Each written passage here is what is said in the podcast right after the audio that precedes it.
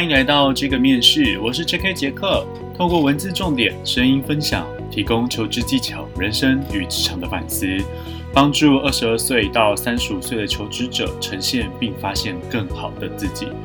为了让分享内容具备足够的品质，而且方便各位了解，我的分享都会花五到八个小时的时间进行构思、录音以及 Instagram 图文并茂的呈现。期待杰克成为各位身边最好的求职伙伴。好，在今天这一集开始之前啊，两件事情跟大家聊聊。这第一件事情是啊，大家有没有听到？其实前几集的时候，呃，声音会有大小声音的，就是改变。或者是左声道跟右声道有一种空灵的感觉，其实是因为我觉得之前讲话的时候，呃，感觉再加速一点点，品质会更好，所以我自己用别的软体去加速，但是加了两集之后发现，那个是只要加速之后啊，它的那个声音的品质其实会有点落掉，所以这一集我会做个新的尝试，就是我不先加速了。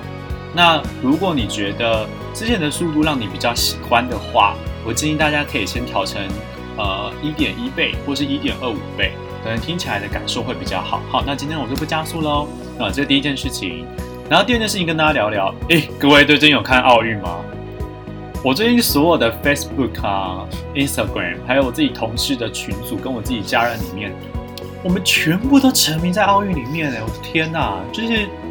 不管是戴资颖或是射箭等等，其实我觉得蛮感动的。就是当然，我之前不是一个这么常看运动比赛的人，但最近看他们的表现，就觉得啊，台湾加油，好不好？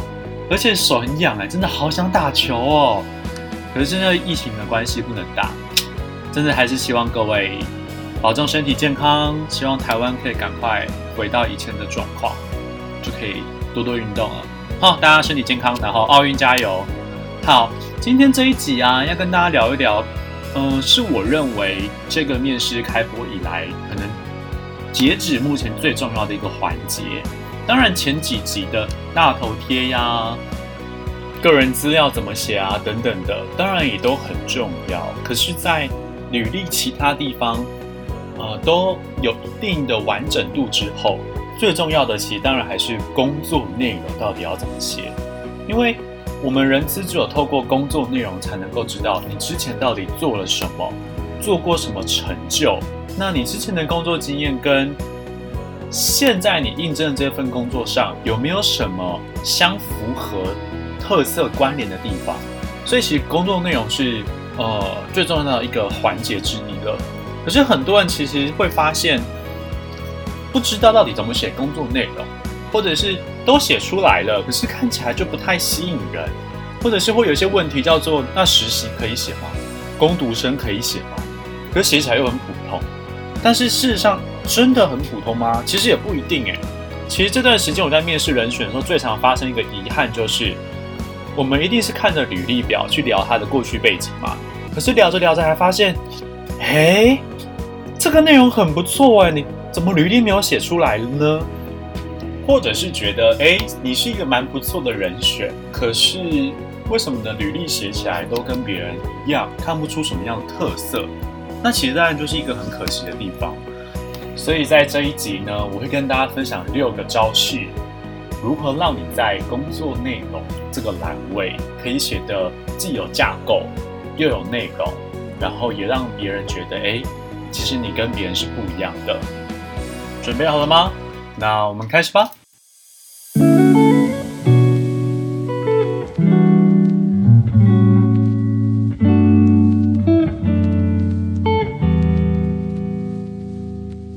好的，最首先要先跟大家讲的第一件事情是，毕竟我们写履历是给人看的，那人一定会有注意力的问题，跟眼睛看起来有没有舒服的问题。所以今天不管你内容准备了多少，至少要让别人觉得看起来舒服。所以分段跟好的结构会是第一个很重要很重要的要点。我们最怕的就是你的履历啊，它是用口述写作文的感觉，呃，不是写作文，就是写那种一长篇的感觉，三到五五行全部都挤在一起，那别人这样看过去就会觉得，哎，你没有一个很漂亮的分段，那你这个逻辑能力、架构能力是不是不好？所以先不要谈内容怎么写，要先有一个好的架构。当你有很清楚的前、中、后一二三的分段，那别人就会觉得，哎，你是一个架构清晰的人，所以一开始的印象就会比较好。那当然啦，每一个人在架构的习惯其实不太一样，当然没有所谓一定的正解。不过我这边提供的呃建议是，把你的工作内容分成三大个结构。第一大结构叫做职务产业的背景描述，第二大结构叫做你的工作内容的条列，第三个呃部分是个人的成就与绩效表现。那我们接下来的五大招就是去延伸这三个段落里面，你怎么样可以写得更好？好，那我们就来聊聊第二招，叫做职务的背景跟产业的背景描述，这个地方要怎么写喽？我们要先知道一件事情，是在读我们履历的人资也好啊，或者是像我这样子的猎头也好，我们不一定会真的知道每一间公司它的服务内容、产品的方向是在。做什么？如果你今天的背景是红海，是台积电，OK，我们大概一看会比较清楚。但如果不是怎么办？所以在呃工作内容的第一段，在产业跟呃公司的背景的描述，你可以稍微去写一点点这间公司主要的服务内容在做什么，或者是你的部门比较新创，这个名字可能不是在市场上这么常见。那这个部门的主要的差别在哪里？以及嗯，主要的服务逻辑啊，销售逻辑啊，主要是在做代工，还是在做自己产品的呃呃制作等等的。第一段可以先大概写个两行到三行文字的叙述，稍微简介一下背景。那对于人资在看履历的时候，就觉得哎，这一位人选蛮用心的哦。除了在讲自己的工作内容之外，他还很用心的先去介绍他们公司的背景。很多时候，我们不了解这间公司的时候，我们甚至还会把你的履历的这个呃的的公司名称先去网络上搜寻一下，了解你公司的背景。但如果你先写了这一段，其实我们就可以选一道工。那呃这样的举动跟这样的编写其实是比较完整的。OK，这是第二段，叫做职务背景跟产业的描述。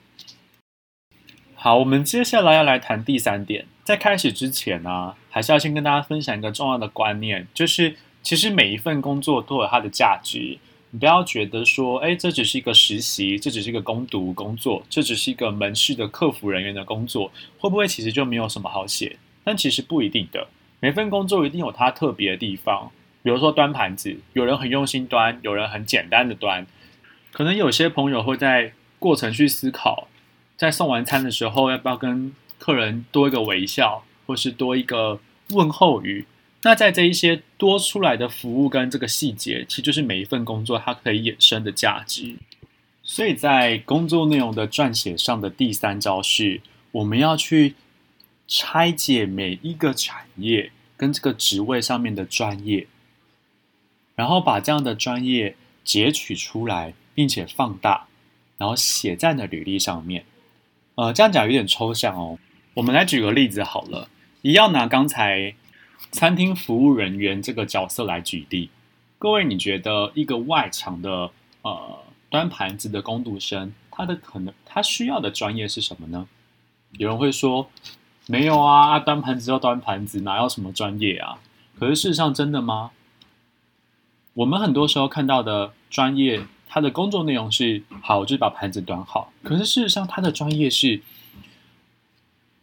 当今天盘子在端的过程，我们送到客户的面前。当客户今天可能表情不是那么的好，或者是今天客户有客诉，觉得我们餐饮不够好的时候，那些冲突发生的时候，这个工读生能不能够有很好的克服能力？能不能够很好的去安抚客人，并且把客人的问题整理给主管，整理给厨师？或者是你在端盘子的时候，有些人的表情是很很冷冰冰的，有些人的表情是面带微笑，而且很专业，给别人感觉很舒服的。那在给别人感觉舒服的这些方法，就是这个攻读生的专业。所以，嗯，不要只是看到你的工作做的这份工作的表面，而是看到这个做的这个事情它后面所可能衍生的东西。那如果你看到衍生这个东西，你就要把这东西找出来，并且写在你的履历上面。所以我在面试人的时候，那些人跟我说：“哎，我就是端盘子啊。”那我就跟他，我会问他说：“那你在过去这个端盘子的过程，有没有什么比较特别的经历，或者是你觉得你在这份工作上做的比其他工读生还要好的地方？”他就会跟我说：“哦，我我都会偶尔跟客户多互动一下，所以上次有个奶奶就很喜欢我，就是指定要我帮他做周边服务这样子。”那我就会问，哎，为什么他喜欢你做周边服务？你是多做了哪一些事情呢？好，就是那一些哪些事情让你跟别人不一样？那这些不一样，就是在这个职务上、这个专业上，它特别的地方。所以第三点，工作内容你要找出来的事情是，这个产业、这个职务上那些专业的地方背后，有没有多做什么？让你跟别人不一样的。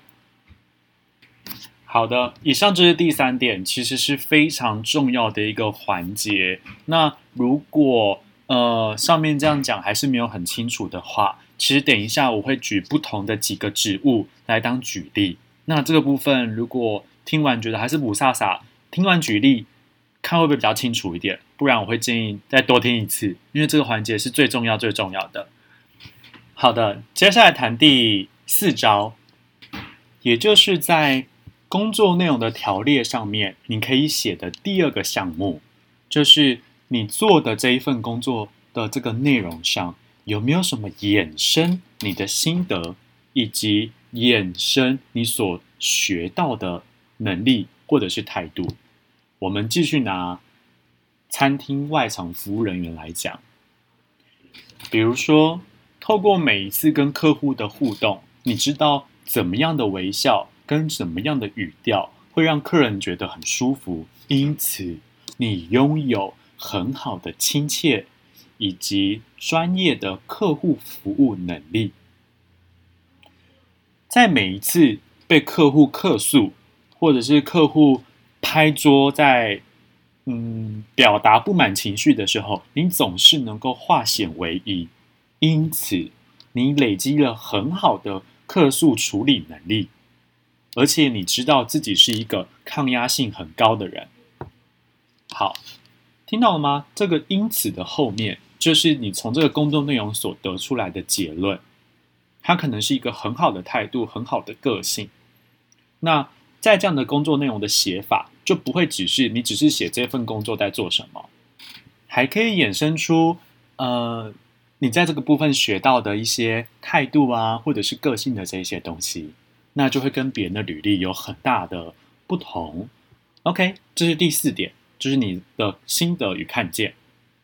好，我们接下来谈第五招，也就是工作内容的条列式的这个第三个你可以写的东西，以及建议你写的东西啦，就是你必须啊要写上与你现在应征的工作。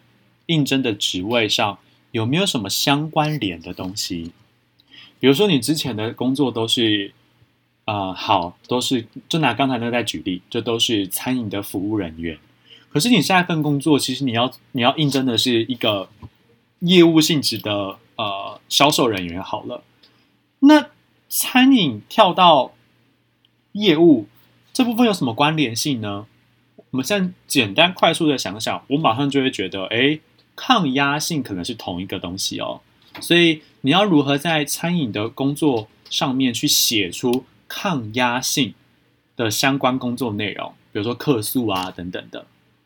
所以人资在面试业务的时候，他就会去找，哎，你这份工作内容里面有没有哪一些的呃条列上可以表现出你是有抗压性的？那所以第五点就会比较特别，因为你要去研究。到底你现在求职的这一份公司也好，职务也好，它所需要具备的技能、个性、态度是什么？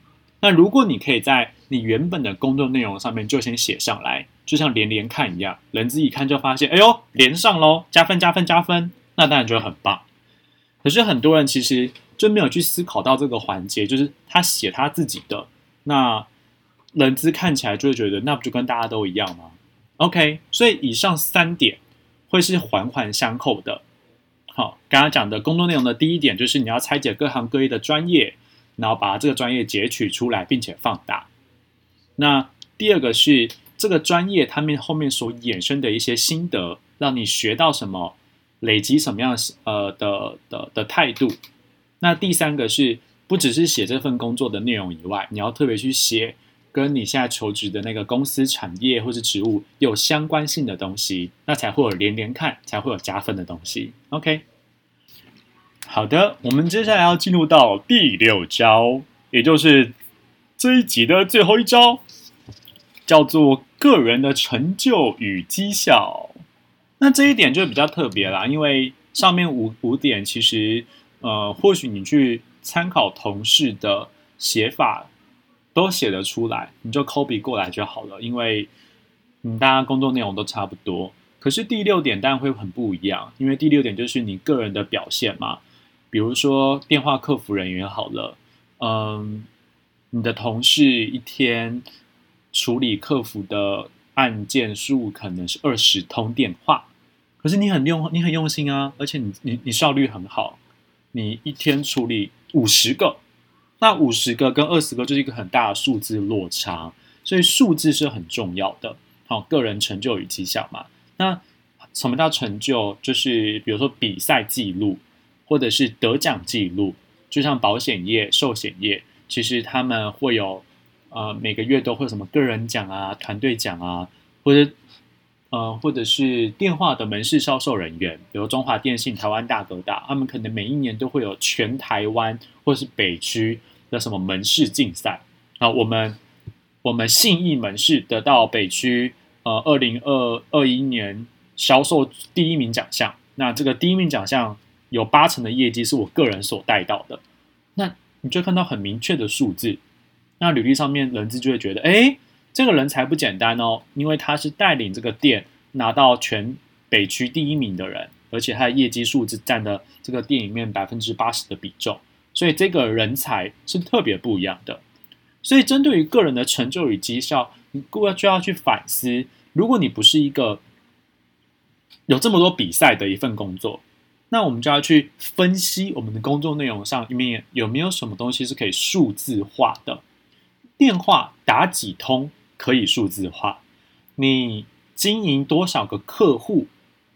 当客户的处理人处理窗口，有人只能够承接三个客户，有人可以承接十个客户，啊，至少数字上就会比较明显，有比较大的数数字。虽然有些人他会写，而我只是我只承接三个客户，可是我这三个都是全球鼎鼎有名的大客户，那你就要把那个。大多大？哈，这件事情写的比较明确一点点。所以我现在做一个小结论好了，在工作内容的部分，你可以分成三个大段落。好，第一个大段落就是你的职务背景的介绍，第二大段落就是工作内容，你可以写什么？那可以写什么？分成三个项目。第一个项目就是拆解各行的专业衍生的心得。以及呃与你应征的工作的连结。那第三个大段落就是个人的成就与绩效，那这个也会是你的履历上面最大的亮点之一，因为这是别人无法取代的。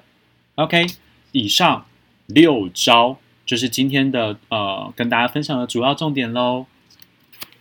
哦，对了，嗯，杰克这边跟大家补充一个呃，在工作内容上面很容易犯的一个雷点。就是各位要小心，不要让自己的履历有空白的时间。比如说，你毕业之后到你找到第一份工作，中间有一年的时间是空白的，你没有写，为什么呢？是因为你出国旅游吗？留学吗？还是在家里耍废休息？就是，嗯，你少的那个半年，少的一年，就到时候其实人资他们也会。呃，特别问你，所以如果你其实是有做事情的，要记得写上。那如果你真的没有什么事情，真的不想写的话，那你也要去准备，就到时候面试的时候，你要如何去对这一段空白时间做交代，不然到时候被问起的时候，支支吾吾的，呃，为什么不写啊？是不是也没有自信啊？诶，支支吾吾的，呃，为什么不写啊？是因为都躺在家里太废吗？那这时候，你这个支支吾吾的这个过程，其实就会可能对面试的时候有扣分的呃机会，那就很可惜。所以履历不要空白，呃，履历的时间轴不要空白啊。如果真的有空白，要记得想好怎么样去应对哦。好的，在最后一个环节，其实杰克想帮大家再多做一点补充，也就是说，到底每一个各行各业他们在写履历的时候，这个专这个履这个职业上面的专业或者是什么地方应该被截取出来放大。那杰克这边有举几个呃职位来跟大家做分享。OK，举例第一个工程师，工程师在工作内容上面可能要写的东西就是，呃，到底你熟悉哪些技术？那这些技术你大概使用了多久？那你使用过这些技术做过什么样的专案？那当每个人技术都一样，每个人做的专案都一样的时候，你在团队沟通扮演什么不一样的角色？你是扮演主导的人？还是扮演比较听话的执行者，也去表现出来你自己的个性。那你曾经处理过最棘手的案件是什么？或者是你曾经为了处理这个案件，你黑眼圈了几天，你熬夜苦拼了几天，以去展现你自己个人态度的韧性感，好韧度啦。好，这可能是工程师比较特别的。呃，专业的领域的地方。那如果你今天是应征销售业务性质的工作，那工作内容上面要注意什么呢？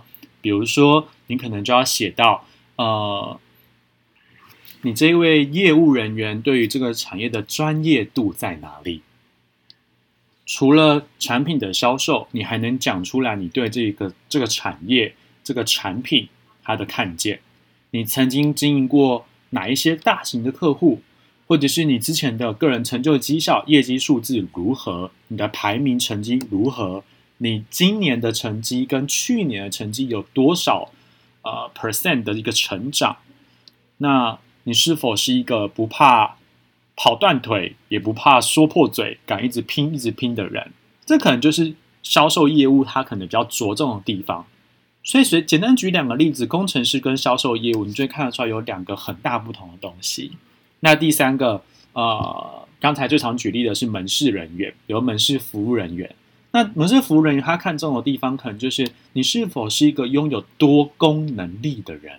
就像现在的小七的店员，哈，全家的店员，现在不只是收银结账了，他们要做的事情还有什么进货啊，还要泡咖啡啊，挤冰淇淋啊。可是，在大家看不到的地方，他们可能还要做门市营运跟管理。他们可能要做出勤的报账，而不是出勤报账啦。那个货物的那个啊统计进出货的报账，OK，或者是一样都是门市服务人员，你有没有比别人拥有更专业、更亲切的服务的方式跟小技巧？